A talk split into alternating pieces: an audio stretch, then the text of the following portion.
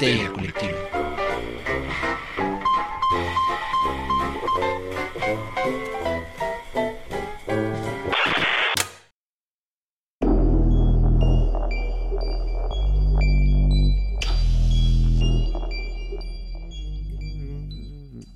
Este es el show de Conan O'Brien. Ah. Esto es Histeria Colectiva, el programa donde Fernando Santamaría, el Dr. Braham y Ricardo Medina se sientan alrededor del círculo de invocación para abrir la caja de Pandora y volarse la tapa de los sesos para platicar sobre ficción, magia, ocultismo, casos supernaturales, literatura y todo lo que tenga que ver con la cultura del horror. Buenos días, buenas tardes, buenas noches. Donde sea que se encuentren, a la hora que se encuentren escuchando esto, muchas, muchas gracias por entrar al YouTube de Histeria Colectiva o al Spotify o al Apple Podcast para llevar todo el terror a sus oídos. Y bueno, eh, esperemos que estén bien, cuídense mucho.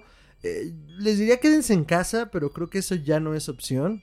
Entonces, más bien, vacúnense mucho y cuiden a otros. Eh, si son trabajadores esenciales, porque eso todavía sigue teniendo mucho sentido. Muchas, muchas gracias por mantener el mundo girando. Y bueno, si se quedan en casa porque pueden o porque están haciendo home office, pues bueno, ya lo saben. Cuídense un montón, lávense sus manitas. Y ya saben que un buen monstruo siempre se lava sus garritas. Y pues nada, sean eh, bienvenidos a eh, la cripta 666 de Evil Inc. Eh, antes de que entremos a el tema glorioso de esta semana, quiero presentar a la gloriosa mesa reñoña que me acompaña hoy. A mi derecha, a su izquierda, el hombre, el mito, la leyenda, el buen doctor Braham. Doctor, ¿cómo está? Hola, hola, ¿cómo están? Estoy bien, feliz, aquí desmañanado porque no son ustedes para saberlo ni yo para decirlo, pero estamos grabando muy tempranito en la mañana. Rompiendo la magia del podcast, Eh, pero a lo bien. Eh, ahora no traes playera chistosa, doctor. ¿Por qué? ¿Por qué no? Digo, esta es una calavera, se ve padre. Ah, es que, es que no se ve cuadro. ¿qui- ¿quién eres tú para reclamarle, güey? El doctor es un, es un fashion icon, güey. Él, él viste y él, él pone tendencias. Doctor, Él- las voces.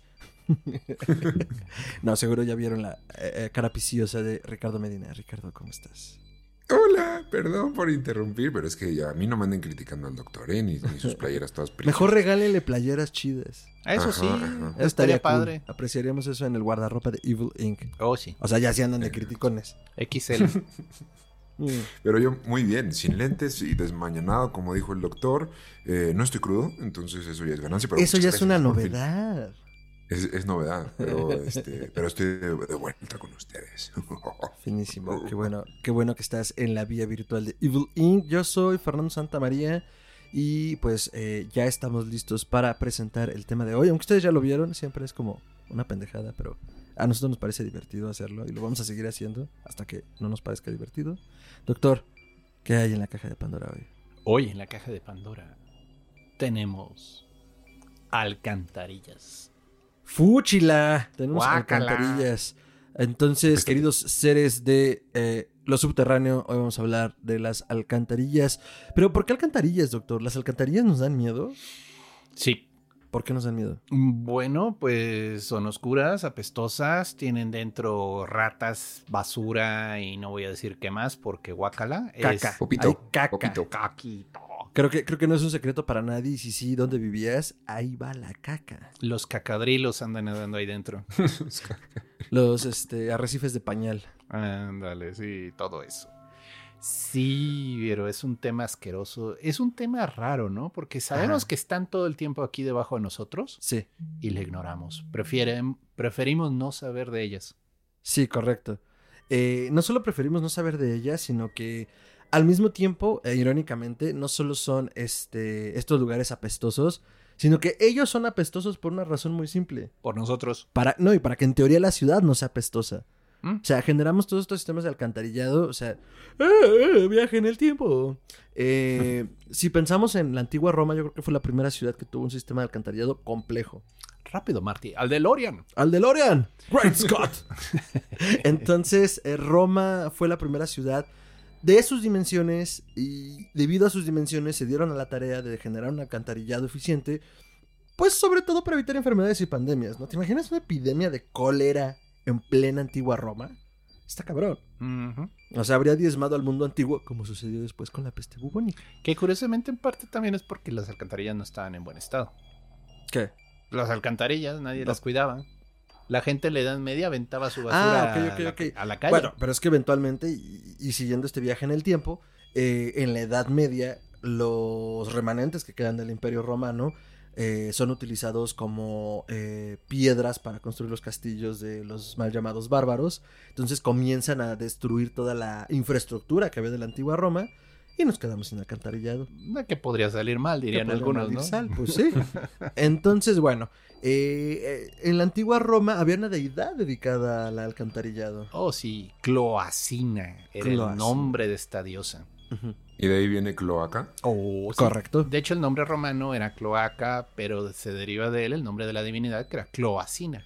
Y Ujú. era guardiana de, adivinen, sorpresa, sorpresa, la La cloaca. O sea, sí, Ah. pero la cloaca máxima.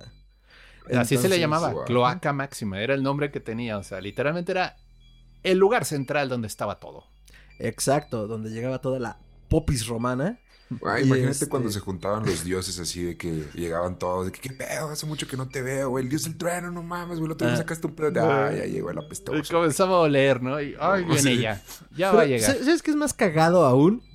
¡Tarán! ¡Tarán! Eh, que Cloacine, eh, Cloacine, Cloacina, Cloacina. que Bueno, Cloacina en algún momento lo asociaron a Venus. No, es que es Venus. O sea, de ¿Más a nuevo, favor? de nuevo. Venus, la diosa del amor, la diosa Era- del romance. Era diosa del amor por día, pero en las noches ya tenía que limpiar, güey. Entonces iba Es- a las alcantarillas. Es que esto es un tema medio complicado, pero a ver, ah, entendamos los misterios femeninos. Aquí nos faltó una compañera para, para apoyarnos. Creo que Eh, no somos quienes para. no somos quienes eso, para opinar. No somos quienes como para ser sacerdotes de hace 5000 años, de 2000 años en la antigua Roma y decir que es el misterio femenino. No, no, y Dicho yo no, esto- y yo no me considero un experto, pero entendamos, el momento del nacimiento, el momento de llegar al mundo, es un momento muy sucio, porque pues la madre está sufriendo, está pujando para que salga el bebito. Y pues en todo el proceso pues salen 40 mil cosas y fluidos y... ¿Por qué no? Popó. Porque, ¿saben? No es fácil pujar sin que salgan otras cosas. Entonces, este, el tema es que, sí, Venus es también asociada con ese tipo de situaciones. Y con la limpieza y la higiene femenina también, porque también es parte del ciclo natural de reproductivo de la mujer, que de repente, pues cada 28 días, también sale sangre.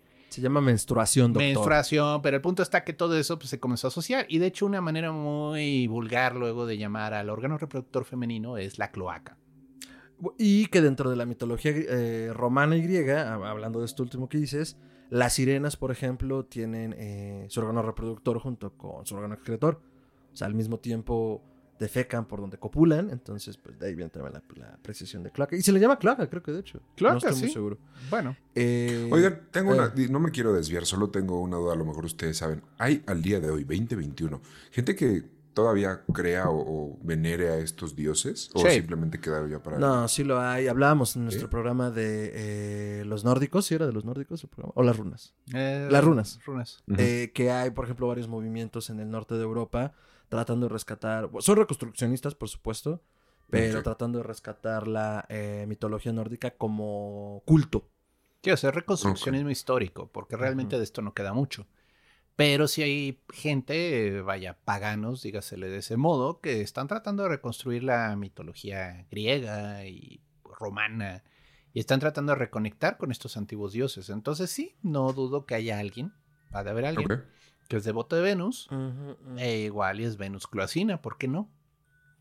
Entonces, eso con las cloacas durante la antigua Roma. No hablamos de antes, aunque seguramente hubo otras civilizaciones que los tuvieron, porque es el ejemplo más práctico, más cercano y del que me acuerdo.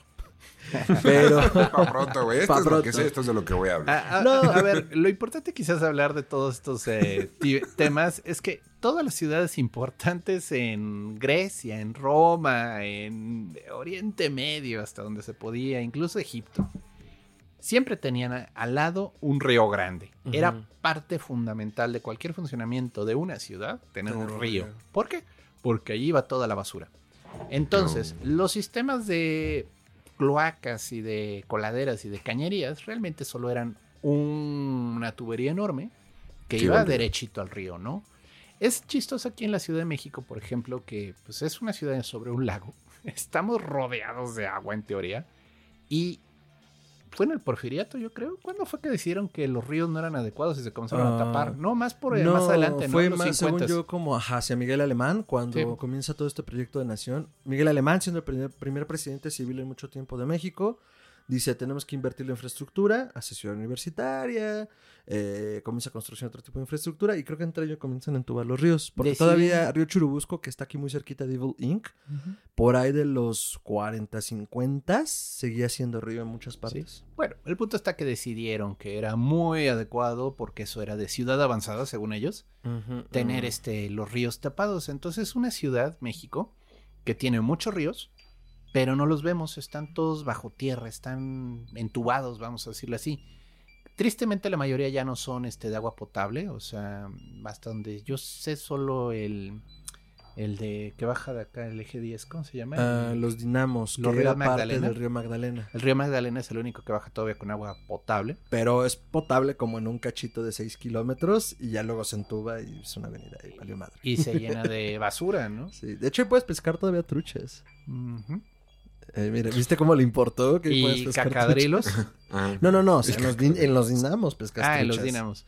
Sí, es un parque muy bonito, o sea, y de nuevo se pierde esta visión, pero si uno va a Londres, si uno va a París, si uno va a Roma, A Florencia. vaya, todos esos lugares tienen un río y era vital, era vital el río y hasta cierto punto las obras acuáticas fueron algo que los romanos comenzaron a invertirle mucho y fueron muy importantes. Bueno, haciéndole justicia a las culturas de la antigüedad, ya me acordé de otra, por supuesto. Oh, claro que aquí, o sea, los mexicas, la antigua Tenochtitlan tenía un sistema eh, no solo de, de- de drenaje y, para, y de acueductos para traer agua de lugares distantes, sino pues que la propia ciudad eh, se manejaba con, eh, con las chinampas y, y- y su sistema de comunicación era a través de pequeños ríos. Sí, pero no eran, Porque estábamos en un lago. pero no eran coladeras.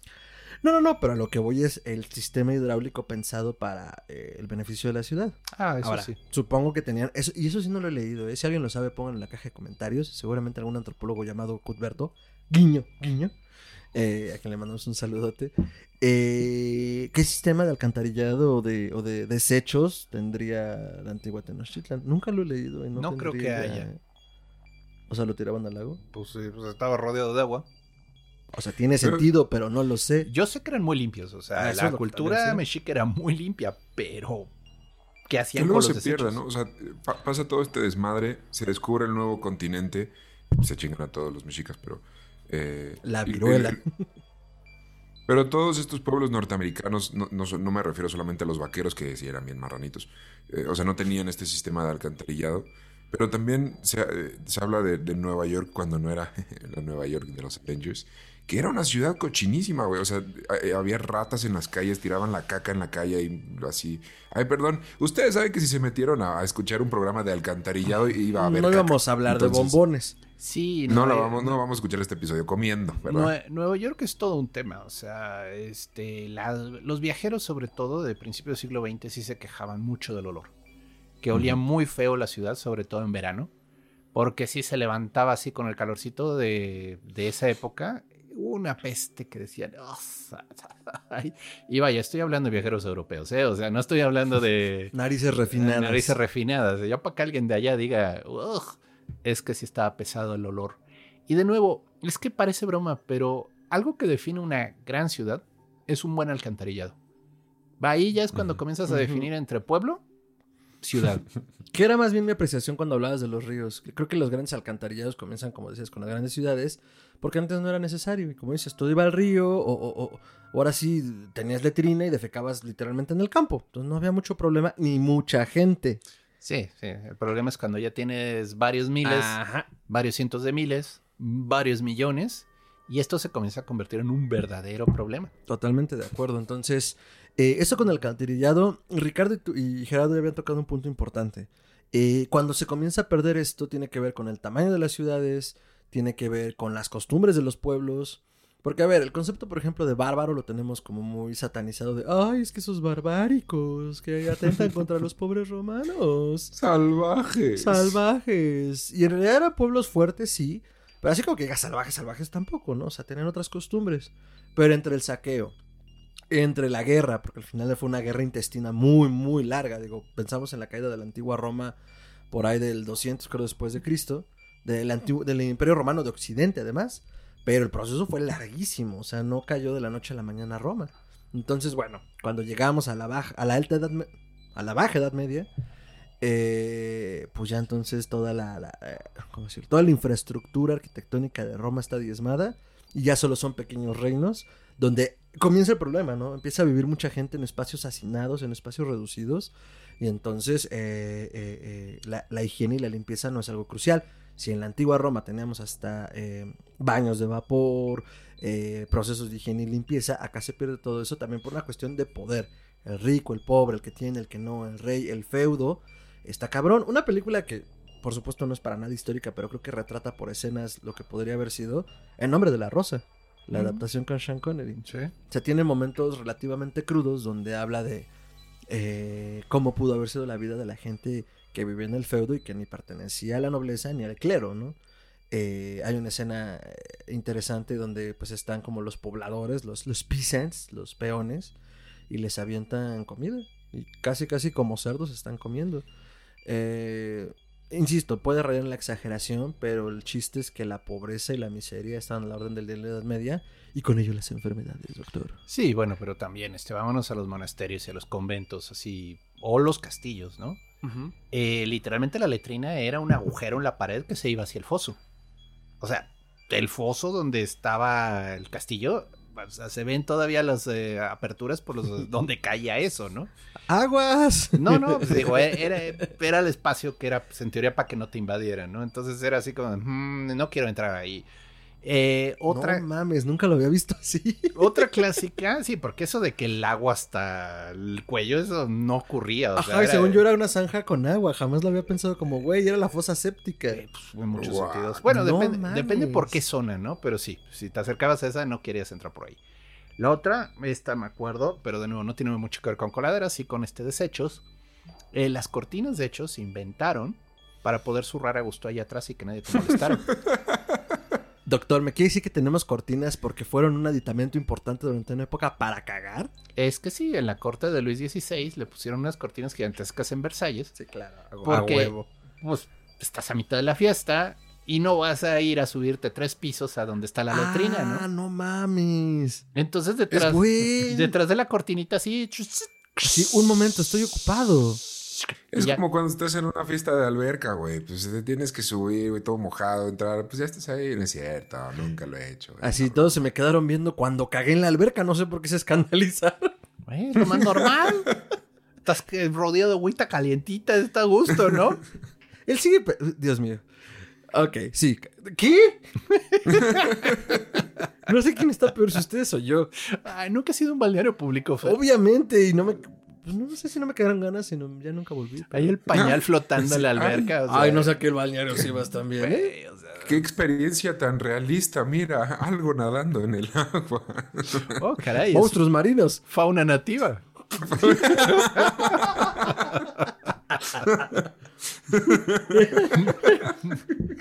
Jugando al explorador. Entonces, te ponían cortinas para cagar. Bueno, sí, para cagar en medio de la fiesta. pez. Perdón. Sí, bueno, y bueno, pues ya yéndonos a esos temas, ¿no? Vamos a hablar de los baños como tales, porque ya también la cosa se va a poner muy asquerosa en Europa. La idea de bañarse era algo malo para la salud en Europa. Entonces, literalmente era una vez al año y cuando no te quedaba de otra. Qué sabroso. Sí, decían que era peligroso, que te podías enfermar. Entonces, este, no se bañaban. Bueno, y voy, voy a contar una vieja anécdota, porque a la fecha lo siguen pensando en muchos lugares. Eh, tuve una vez una amiga que, una roomie que vivió, en- Barcelona y decía que e- ella era de Ecuador. Entonces, pues ella se bañaba a diario, rentó un apartamento, lo que sea. Se bañaba a diario y una vez fue a tocar la policía a su casa. Y fue para preguntarle que si estaba bien, porque los vecinos estaban muy preocupados de que se estaba bañando diario. Y les preocupaba que pudiera estar enferma, no por bañarse, sino a lo mejor está enferma y por eso se tiene que bañar diario. Y nos va a contagiar de algo horrible que nos va a obligar a bañarnos diario. Qué asco, ¿no? Ajá, y ella fue como, pues no, es que verá, yo es lo que acostumbro. Yo Y soy, creo- un, soy una mujer decente y No, pues... y, y creo que también ahora, o sea, es por un tema de escasez de agua, pero, o sea, fue una, preocupación genuina de la Ah, gente. Antes, ¿sabes qué te decía? No. ¿qué? Que el agua era muy dura y que no te podías bañar diario porque se te dañaba el pelo. Mm, mm, mm. Eso todavía hasta hace unos años un profesor de química lo enseñaba, pero era como, sí, claro, hay una dureza en el agua y pues tu cabello se ve diferente, pero es todo, o sea... Sí, bueno, pero de nuevo, he sabido, por ejemplo, que la esta, ay, los estos reyes católicos, Isabel se llamaba. Isabel y, Y Fernando, Fernando. ¿no? Es bien sabido que cuando Isabel se casó, fue la primera vez que se había bañado en como 5 o 6 años. Órale, pues es que... Literalmente solo se bañó para la noche de bodas. ¿Por qué el smoking, Homero? No, no madre, o sea, Hoy ya, me caso, muchacho. no, ya te imaginas, o sea, qué, qué casco. Ya le pasaban un rastrillo por la piel para quitarle la mugre. No lo dudes, ¿eh? Seguro traía costas de mugre la señora. Pero ventajas de ser noble, tenías como a 10 mujeres bañándote minuciosamente. Sí, ahora, en España, y esto sí tengo que decirlo, es una defensa cultural. O sea, los invasores árabes, los moros, que de nuevo es un término despectivo porque es un pueblo y esa era la manera en la que lo llamaban los cristianos, pero este se bañaban diario, o sea, era un pueblo que tenía costumbres de limpieza muy estrictas, tenían baños y se- para lavarse las manos para comer y hacían cosas. Entonces dicen, dicen que los europeos, eh, los españoles, en respuesta de contracultura, se volvieron bien marranos. O sea, porque precisamente era su manera de defender su identidad cultural. Si O el, sea, si el tú te invasor, bañas, yo no. ajá, si el invasor Órale. no se limpia, eh, se limpia, pues yo me limpio. Señor, señor, tiene una diarrea horrible. Pero con esto se va a curar. No, ni madres. Exacto. Pero bueno, el punto es que desde ahí y luego estos señores nos vienen a conquistar. Y pues te imaginarás, porque los az- eh, aztecas mexicas sí se bañaban con mucha frecuencia, creo que más de una vez al día, de hecho. Órale, como cuando yo cuando voy al gimnasio. Entonces, ándale. Entonces, pues imagínate el susto de ver llegar a estos tipos apestosísimos. Sí. No, era una locura. Era una locura. Pero bueno, regresando a las coladeras, ahora sí. Sí, obviamente también toda esa agua del baño iba a dar a la coladera, ¿no? Entonces la gente normalmente solo la tiraba a la calle, o sea, y ahí era donde pues ya se oreaba sola, ¿no? Y pues, pues, no, no, no está chido. Sí. Ah, coladeras, baños, apestosidades. Cuéntenos su anécdota aquí en la caja de comentarios más No. apestosa. Ah, yo no sé, yo acabo de lanzar el call to action. Cuéntenos su anécdota más apestosas con alcantarillas. Eh, Yo no los voy a leer. yo, ¿eh? yo no voy a decir que lo pongan en horario familiar, pero creo que cada quien sabe dónde- hasta dónde medirse. Entonces lo dejo a discreción de la audiencia, lo cual sé que va a ser una terrible idea. Pero bueno, alcantarillas, coladeras. Además, a mí lo que me parece impresionante de las coladeras, bueno, y del alcantarillado en general, es que pueden ser ciudades enteras. O sea, Ah, sí. el alcantarillado es del tamaño de una ciudad o más. Sí, sí, a veces son varios niveles, que eso es lo más impresionante. Luego se habla del drenaje profundo. ¿Qué es el drenaje profundo? Ah, Un drenaje, salió pero más para el suelo. en el Jeopardy de ayer, pero espera, espera. A ver, No a ver. Hay varios tipos de drenaje. En teoría está el drenaje pluvial, que es el que recopila y recolecta todo el agua de lluvia. Y luego está ya el drenaje de todas las suciedades y inmundicias que queremos mandar lejos de nosotros, ¿no?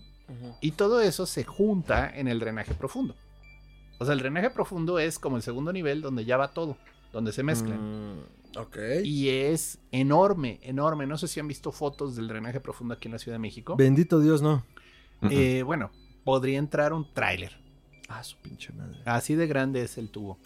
Obviamente, cuando esas fotos es cuando le están dando servicio y cuando Ah, ya sé cierran. como y de qué tamaño debe ser ya, ya. y para entrar ahí tienes que entrar con máscaras, o sea, porque Nah, ¿tú crees? eh, es que el aire está muy enrarecido. Quita tú la basura, o sea, no puedes respirar bien, o sea. no, hay, porque- no hay suficiente oxígeno. Ajá, porque también se junta mucho el metano, que es un gas eh, producto de toda la No. descomposición de estos productos. Cuando se echan una flatulencia, eso es metano. Es metano, o sea, entonces, y es flamable.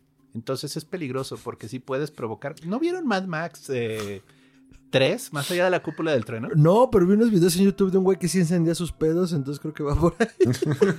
Bueno, no les voy a decir que es la mejor película de Mad Max porque en realidad no lo es, pero tiene dos, tres detalles que dicen, oh, esta gente sí estudió. Ven que, bueno, en el mundo de Mad Max, este, pues técnicamente el problema son los recursos energéticos, ¿no? O sea, ya no hay gasolina y pues, la civilización se fue para atrás. En esta ciudad, que rige Tina Turner, este, hay un subnivel que era donde mandaban a todos los que no querían saber ya de ellos, Ajá. que era literalmente una granja de cerdos gigante. O sea, tenían miles de cerdos abajo y de toda su porquería y excrementos producían metano.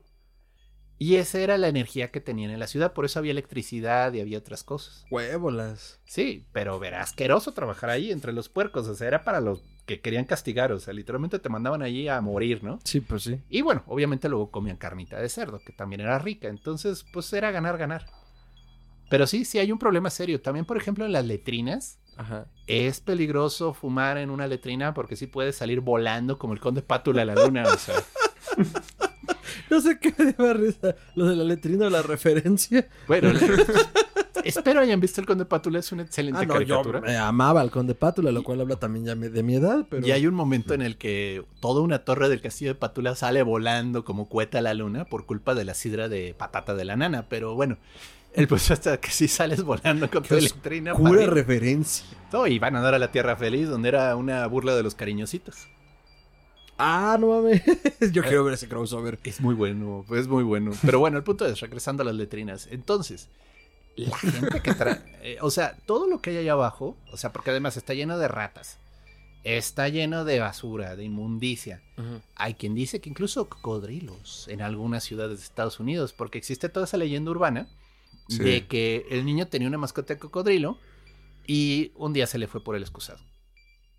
Que sí tiene una razón de ser. En algún momento yo me, me metí a investigar esa leyenda urbana. Se le usa a nuestro amigo Ismael. Y se supone que era porque eh, la gente rica de Nueva York se había ido a Florida y se traía cocodrilos de allá. Cocodrilos bebés, güey. Y de mascota, bien pendejos. Y entonces que ya, pero pues si crecían, güey, pues no podían tener cocodrilote ahí. Entonces a cierto punto, pues ya, güey, lo dejaban suelto en la alcantarilla y ahí crecían y hacían su, su, su colmena. No, no sé cómo se llama un grupo de cocodrilos, pero... sí, de hecho hay una, sabía. hay una película, o sea, muy mala, de un, ¿Ah, sí? coco- de un cocodrilo gigante comiéndose gente en Nueva York. No, creo que era en Chicago, ¿no? Bueno, en una de esas ciudades. Ajá, pero sí, sí me acuerdo. Sí, me Sí, acuerdo sí, que yo una. recuerdo que estaba en las alcantarillas, o sea, pero así como de, ¿what? Y de ahí nace eh, el Killer Croc de Batman. No sé. Ajá. No, y bueno, y de nuevo, otro temor que tiene todo el mundo, digo, voy a, voy a decir que todo el mundo, porque espero que sí sea, es de que cuando está lloviendo, de repente la gente levanta las alcantarillas y no las ves. Entonces tú estás caminando Ah, en sí. medio de un charco y ¡blup! para el fondo. Bueno, para eso la obra cumbre del miedo al alcantarillado. El Eleso, el, El de. Stephen King. Pues sí. Ah, o sea- no seas mamona, güey. Ese güey sí se pasa. de verga. Acabo de, de ver el remake. Ajá. Bueno, más bien la película, porque pues la otra fue miniserie. Sí. Güey, me, me, me causa un pedo ese vato, güey. Sí está, sí está ¿El muy creepy. Pennywise? Pues justo el, el Pennywise, güey. Y la escena, la primera, eh, la que sea que vean con Georgie, Ah, sin sí. spoilers. Ay, güey, no mames. La del globo. No, del barco. Que además- barco. Hacia el barquito. el barquito, güey, pero... Todos Pero es, flotamos es aquí. algo, eso es algo muy, muy de Estados Unidos. O sea, ese tipo de Correcto. alcantarilla que es de lado Y enorme, Es- porque sí son muy grandes. enorme, ajá. Es, es un huecote, pero está como en la pared de la banqueta. Y aquí en México no lo tenemos, entonces no era un miedo tan común para nosotros ver algo así. Correcto. Pero, pero sí, güey, sí está heavy. Me tocó ver una imagen, un meme que dice como, hijo de tu puta madre, pinche vecino, güey. Y el vecino en su alcantarilla puso un mock-up del, del payaso, güey. Entonces la gente cuando va manejando, de ¿qué? güey? Porque además, pues es un miedo que el señor King, cortesía de nuestro amigo personal Stephen King, eh, pues improntó en, en- en- la cultura estadounidense, ¿no? Entonces seguro alguien me dije, no mames, ya me cargó la verga, es el Pennywise. ah, no, que es un libro. Bueno, pero igual me puedo ir por ahí con todo y carro. Porque sí, o sea, cabe un hombre adulto delgado. Ah, mira, güey, entonces en México no habría pedo aunque tuviéramos alcantarillas esas. entonces cabe un hombre adulto delgado en una alcantarilla. Pues ojalá pudieran ver la imagen del doctor en Zoom como me vio feo. Porque creo que ninguno aquí cabría. Entonces, bueno, el punto es. eh, No, pero sí te puedes ir adentro. O sea, yo sí sé de una persona ah, sí. que iba caminando así, había un aguacerazo y ¡blup! hasta la hasta los brazos. Se alcanzó a detener Bueno, es y que- a pedir ayuda Ajá. porque no puedes salir. O sea, por tus propios medios ya no puedes salir. sí, porque además aquí en México digo mucho jajajeo, pero hay alcantarillas enormes a media calle que son grandes bloques de cemento que normalmente están tapadas, pero hasta no abiertas sí cabe una persona adulta de cualquier Sí, tamaño. Hubo un tema, o sea, yo, bueno, yo crecí en Querétaro, ¿no? Entonces de repente veo noticias de Querétaro porque pues, me llegan, ¿no? Ya Nostalgia. sabes. No, pues ya sabes cómo es eso del Facebook, que te recomienda cosas luego que ni sabes que necesitas. Estaba en Nogales viviendo en aquel entonces y hubo unas lluvias tremendas en Querétaro. Y yo sé en dónde pasó, o sea, porque yo vi la toma y dije, yo ubico ese crucero, o sea, yo ubico ese crucero, ese en Corregidora y Constituyentes. Y hay precisamente una alcantarilla grandota, o sea, es una de esas rejas que están como diagonales, pero estaban haciendo ahí algo del drenaje pluvial y la abrieron. Y se ve cómo se va la moto completa. Ay. O sea, está el chico tratando de navegar, es, el agua está así, el torrente tremendo, y por más que trata de evitar, se va dentro de la coladera, se va hacia el fondo. Ah, no, eso sí está gacho. Y no lo pude, tardaron como tres días en encontrarlo. Porque estaba lloviendo tan duro que se lo llevó la corriente, hasta donde pues, supongo que se tapó, porque ya estaba más chica le- la tubería. O sea, a ver, a ver, déjame recapitular. El güey se fue a la coladera Con y se y lo moto. llevó la corriente con todo y moto y tardaron tres días en encontrarlo Sí, la moto se quedó más allá. en el se- sistema de alcantarilla. Verde. Sí, y Querétaro no es tan grande. Bueno, de nuevo es grande, pero no, no es así como la Ciudad de México, ¿no? Sí, no, Ujú. no, eh, ahorita me acuerdo mucho también de Ba- Batman de Dark Knight Rises, cuando Bane y todo este pedo, que es una pequeña ciudad en el alcantarillado. Yo me acordé más bien de la del pingüino de Tim Burton. Es mucho mejor. con el gran Danny DeVito. Música de Danny Elfman. Y... Y el jefe, el comisionado Gordon también siendo tirado al alcantarillado ahí. Pues síguelo, güey. Entonces, ¿Sí? este... No, o sea, vaya, el punto es, un- como tropo, como temas eh, de, de horror, de terror, de crimen, de misterio, de ciudades, el alcantarillado es rey, ¿no? También pienso mucho en Mimic de Guillermo del Toro, eh, que si no me equivoco es en Nueva, es en Nueva York. sí. Y pues es una serie de criaturas, eh, cucarachas en realidad súper desarrolladas que empiezan a vivir bajo la ciudad de Nueva York y comienzan a generar, a desaparecer gente, son una- literalmente una plaga. Y está buena Mimic, tuvo desafortunadas secuelas que por supuesto ya no tuvieron nada que ver con Guillermo Bebé, eh, igual que Pacific Rim. Entonces, Sí, eh, A Guillermo le molestó mucho porque le controlaron mucho la producción. él quería hacer una cosa como bien mero el de terror y cayó más como en el Thriller. thriller cine serie Mm. B raro. Eh, pero Mimic es una buena película. Las tortugas ninja. Por supuesto que las tortugas ninja es un referente. Oye, ¿Eh? oye, ¿por qué no? Sí, por supuesto que sí. Y este. También hay una película que yo no he visto. La mencionamos alguna vez en Otra Vida, en ¿Por qué nos da miedo? Skeptic Man, el hombre escéptico. Ñe, Ñe. Pero dicen que tiene dos, tres escenas bien mero. O sea, que más de uno ha vomitado. Sí, ha vomitado con esa película.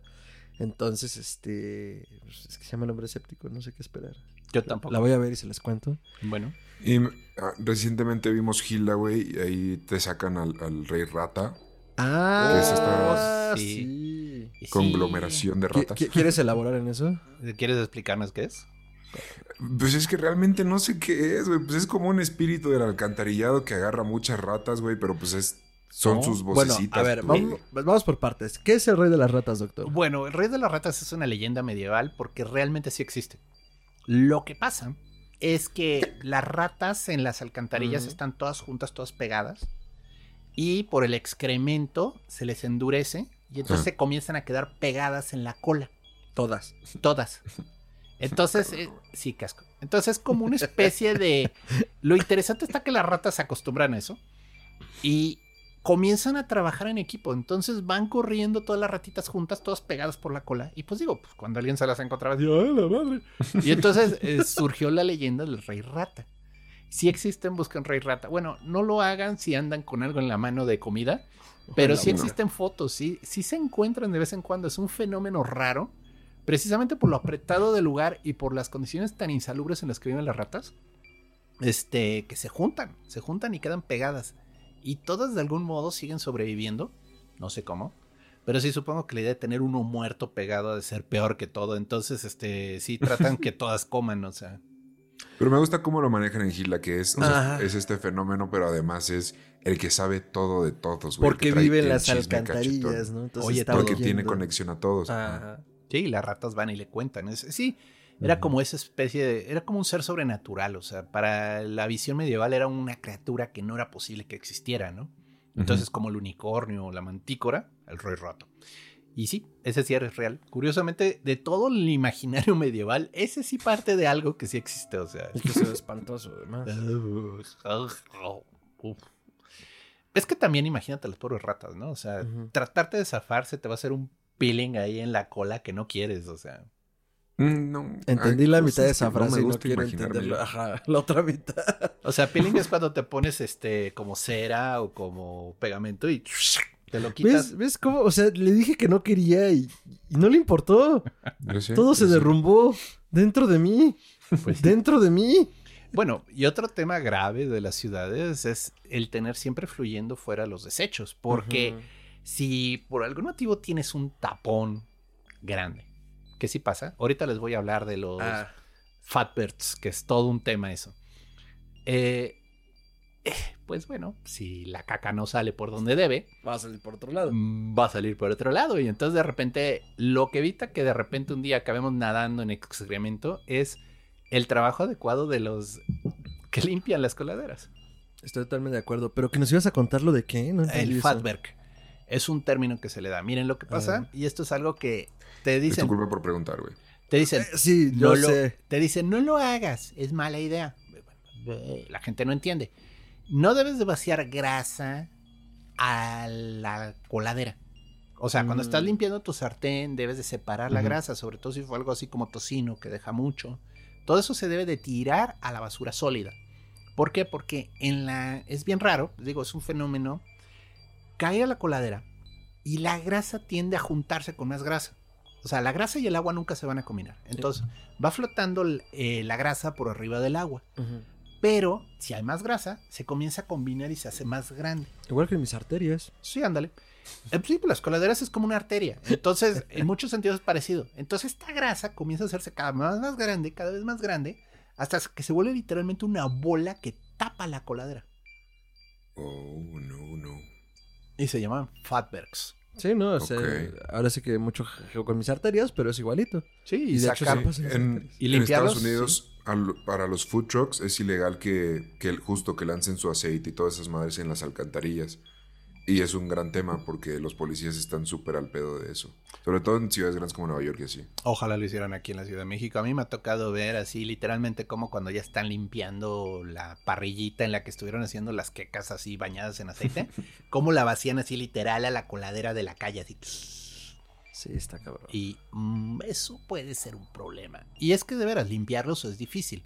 Porque es una masa medio sólida, así como de engrudo, de pura grasa, que tienes que llegar así con instrumentos especiales, como unos cepillos gigantes de dientes, Dios. A, a destaparla, a desbloquearla. O sea, y pues no, no está padre. O sea, imagínate trabajar haciendo eso. No. Sí, Pero quien No. lo haga, qué valor. sí, sí. Lo, lo aprecio mucho. Lo apreciamos mucho. Las ciudades lo aprecian. Sí, deberían. definitivamente comienzas a ver el mundo de otro modo, ¿no? Sí, y, y ahorita que decía Ricardo lo de Hilda, también es interesante cómo a partir de todo lo que hemos platicado, eh, al final de cuentas, y pues con todo el cochinero que puede haber, las alcantarillas siguen siendo parte como de un mundo mágico, un mundo oculto. Pues es lo que no ves. O sea, justo, o sea, lo mágico siempre está en donde no vemos, en donde no percibimos. Por eso es ese, pues, voy a sonar muy... La otredad. ese lugar, o sea, es así la casa abandonada, el bosque del que no llega nadie, las montañas, o sea, bueno, las coladeras. Están Uy. justo a tu lado, o sea, no las ves y ahí están. No sé si cuenta como parte del alcantarillado, pero es subterráneo. El mercado troll en el ejército dorado de Guillermo del Toro. Ah, La misma tradición. Sí. Troles bajo los puentes, pues. Troles bajo los puentes, troles en las coladeras, troles en tu casa. Troles en el baño. Malditos troles, han arruinado todo. Troles en el internet. Oh, sí, sí. O los troles, este, esperemos nunca tener uno. Eh, ¿Cómo no nos importó? Entonces, este. eh, pues eso con el alcantarillado, muchachos. Eh, ¿Alguna otra referencia que recuerden de la ficción?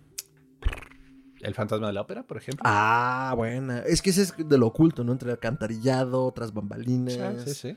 Esa es muy buena, porque de hecho el... Que esa es otra cosa bien padre de las ciudades europeas, padrísima. Como todos estos cimientos que representan en, en- las obras de teatro, en las películas, como... Voy a usar otra palabra grande. ¡Ciclópeos! O sea, cimientos enormes, ¿no? Que, que hablan de algo descomunal, algo antiguo también incluso, eh, anterior a nosotros y que está oculto eh, en la inmundicia, ¿no? O sea, ahí, ahí está pasando desapercibido. Sí. Hay otra novela, este, es de Neil Gaiman, no sé cómo le habrán puesto en español, discúlpenme mi carencia de conocimiento en eso, pero En inglés se llama Neverwhere, que es literalmente eh, un, el clásico protagonista Godín X, que acaba metido en el otro Londres. En teoría hay un Londres detrás del Londres real. Entonces hay gente que vive en esta realidad alterna. Y pues sí, todo eso está muy conectado con lo que no se ve, o sea, con las partes escondidas. Con las partes escondidas. Wow. Pues como Harry Potter, güey. O sea, pues está en un mundo detrás del que normalmente vemos con gente que lo vive, que lo convive así, ¿no? Entonces sí. Pero ¿por qué con Harry Potter no me perdí la referencia? Pues, pero el doctor está diciendo que hay este, un mundo detrás del que Ah, todo... ah, ah, ya te entendí, ya te entendí. El mundo mágico que existe, sí, sí, sí. Ay, qué locura con las alcantarillas, muchachos. Mi más grande terror con las alcantarillas es cuando se tapa el baño. El suyo, doctor. Híjole, ni me lo recuerdes, porque yo viví una vez en un edificio que estaba en litigio Ajá. y, Ah, y sí. contrataron a unos tipos para sacarnos a todos los que estábamos ahí y le vaciaron concreto a la coladera Sí. y entonces se comenzó a subir todo eso y tristemente yo vivía en el primer piso. Y entonces un día bien tranquilo comencé a chapotear en caca. Sí, yo recuerdo eso. Eso me tocó a mí. Sí estuvo muy pinche feo, amigos. Sí, no, no Qué estuvo chido. sabroso. Entonces, No. cuando estén en un edificio en litigio, prepárense para todo. Sí, La primera pregunta sería por qué están en un edificio en litigio, pero todos llegan por distintas razones. la renta es barata. Entonces, eh, eso con el alcantarillado. Cuéntenos en la caja de comentarios con el hashtag Mi mayor miedo es la alcantarilla cuando qué. Bueno, no, es, no era el hashtag completo, olviden eso que dije. Ahora, Cuéntenos la anécdota igual. también da miedo los baños, o sea, ese es otro tropo, ¿no? Pero es que en el baño, baño. es donde estás más eh, vulnerable. Literalmente el estar en el acto de estar soltando lo que traes, Defecando. este, pues, ahora sí, aquí tenemos una leyenda de un bandido que se llamaba el Tigre de Santa Julia. Y todo el mundo sí, te agarraron como el Tigre de Santa Julia porque la policía lo agarró precisamente cuando estaba en el baño, el pobre. Y pues sí, es un momento en el que no puedes hacer mucho. Ahí cuando estás teniendo sexo. Pero bueno, Esta también es parecido como el tigre de Santa Julia, ¿no? o sea, O sea, hasta hay una película de eso, creo, mexicana. ugh, mala. Ricardo, eh, tu mayor miedo en la alcantarilla. ¿Te ha pasado algo con alcantarillas? Que digas, puta, eso es No. horrible. No, la verdad es que no, pero pues sí, siempre existe ese... Pues esa cosita, güey. de- eh, es un mundo que no conozco, es un mundo oscuro, de suciedad. Y si hubiera, si hubiera algo ahí con conciencia, no me, no me gustaría topármelo, la neta, güey. Ya sea un cacadrilo consciente o algo más. O con el dios aquí mexicano, ¿no? Que se llamaría Cacamixtli. Pero bueno, Sí. no, sa- ¿sabes yo que sí le tengo miedo? Y sí fue una que leí y dije, güey, esto puede ser leyenda urbana, pero sí ¿Qué? me voy a fijar siempre. Que es común en Nueva York que las ratas salgan por las coladeras. Ajá. O sea, tú tu taza del baño, hay una chance remota en Nueva York que tenga una rata dentro. O sea, que salió y, y como está tapada, Ajá. no pudo salir del y ahí está encerrada, ¿no? Y Y, el momento- estresada, además. Y el momento en el que tú abres la tapa y te sientas sin fijarte, te muerde la cola. Permítame devolverle el favor, doctor. A mi tío, el mayor, le sucedió aquí en Ciudad de No México. mames. O sea, yo dije, voy a tenerme que curar en salud Sí, y sí, evitar fíjate. siempre levantar la taza y ver dentro, aún de noche, porque digo, luego pasa que uno de noche no prende ni la luz, ¿no? Pero en eso sí me fijo, perdón, pero sí me da miedo. No, hazlo, hazlo, hazlo. Porque a mi tío sí le pasó. Se agarró, se sentó. Y sintió la mordida. ¡Chac! Ajá, historia corta, son, eran tres hermanos, en aquel momento yo creo que eran como unos ocho, y entonces pues, todos están haciendo distintas labores en la casa, familia pues pobre de la Ciudad de México, A- así fue la familia de mis tíos y de mis padres, pero bueno, el punto es que pues están en la letrina y de repente escuchan, pues está alguien en el baño y ¡ah! ¿Qué pasó? Una rata me mordió las nalgas. Menos mal que fueron las nalgas, o sea. Ahora también, ojo, yo dije, le pasó en la Ciudad de México, en realidad vivían en, la- en lo que ahora es zona conurbada, y en aquel tiempo eran, pues llanos, no había servicios completos, o sea, sí era muy fácil que pasara allí, pues más que por salir, y una de esas hasta se metió, pero es algo que sucede, doctor, hace muy bien en fijarse. Sí, hay que fijarse, porque sí es un miedo que yo sí tengo de. No, no, no, no, no, no. No, ahí no, por Sí, favor. no, no, de acuerdo, porque además, lo bien lo dices, si digo, si tienen mascotas, muchos se quejarán de por qué te siguen al baño, pero es que te siguen por eso, porque te saben vulnerable, entonces te están cuidando. Ah, Ujú. qué lindos.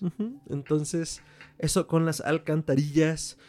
Pues ya yendo hacia el final de este apestoso programa, eh, doctor, conclusiones y redes. Coman mucha fibra. y tengan este, siempre una salud digestiva sana. Y Oiga. Ah, todos. procuren no echar mucho papel en la taza porque, ah, esa es otra cosa, o sea, luego se burlan mucho aquí la gente que viene de otros países porque dicen, pero ¿por qué tiran el papel en ese bote al lado, no? Bueno, es que hay casas y eso es algo verdaderamente trágico en Sí. esta eh, ciudad, que los drenajes están tan mal O la presión del agua. que si le echas el papel se te puede tapar, así de, tiro por viaje se tapa, entonces la gente ya se acostumbró a echar el papel, lo cual es muy antihigiénico, la verdad. Lo mejor es en la taza, pero sí se entiende cuando la situación lo, lo necesita, ¿no? Entonces coman mucha fibra, siempre es bueno. Tengan cuidado con el elote. El elote es una planta riquísima, pero produce efectos secundarios no muy agradables cuando uno va. Una cantidad de gases espantosa. Sí, y me pueden encontrar en mis redes, en Twitter, como Chuntaro ¿Esa fue tu conclusión? Sí, excelente. Como Chuntaro Melquisedec, eso es arroba Chuntarome. Nunca espero nada de usted y aún así siempre logra Decepcionarme. Oh, sí. Arroba Chuntarome, dense su vuelta y tengo todo de tipo de, de brayes y locuras. Excelente, Ricardo. Conclusiones apestosas y redes. En cuanto acabe este episodio voy a ir al baño. Nada más quería que lo supieran. Eh, Gracias. No, pues, ¿qué conclusión puedo dar? Aprendí mucho hoy, gracias. Ahora, eh, pues, no sé. iré al ¿Cagar va a ser cuidado. distinto? Sí, sí, ahora sa- sabré qué hay detrás de todo, o debajo de todo eso.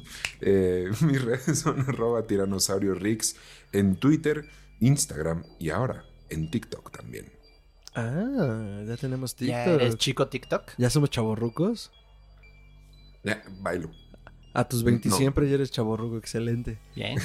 A mí me pueden encontrar. Ah, no, espérense, mis conclusiones. Ah, ¿qué dijeron? A ver, a ver. Eh, ¿Por qué Ah. nos da miedo el alcantarillado?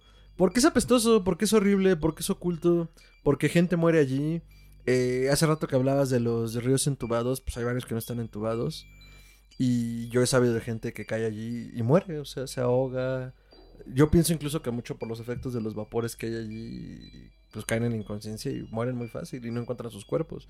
Entonces eso oculto y, y eso desconocido pues nos aterra. Más allá de, pues sí, güey, ahí va la caca y me puedo enfermar o lo que quieras, ¿no? Entonces el alcantarillado es como esta ciudad oculta que no queremos conocer, pero cuando la muestran en cine, literatura o hablamos de ella en un podcast, es como, ay, güey, o sea, sí es cierto que existe toda una infraestructura para que yo pueda ir al baño y jalarle a la taza. O sea, algo tan sencillo como eso es extremadamente complejo porque multiplícalo por millones, ¿no? Entonces, eso con el alcantarillado. Y a mí me pueden encontrar como arroba mantrasayas, es con I y doble al final, arroba mantrasaya en Twitter y en Instagram, en Facebook, como facebook.com diagonal mantrasaya.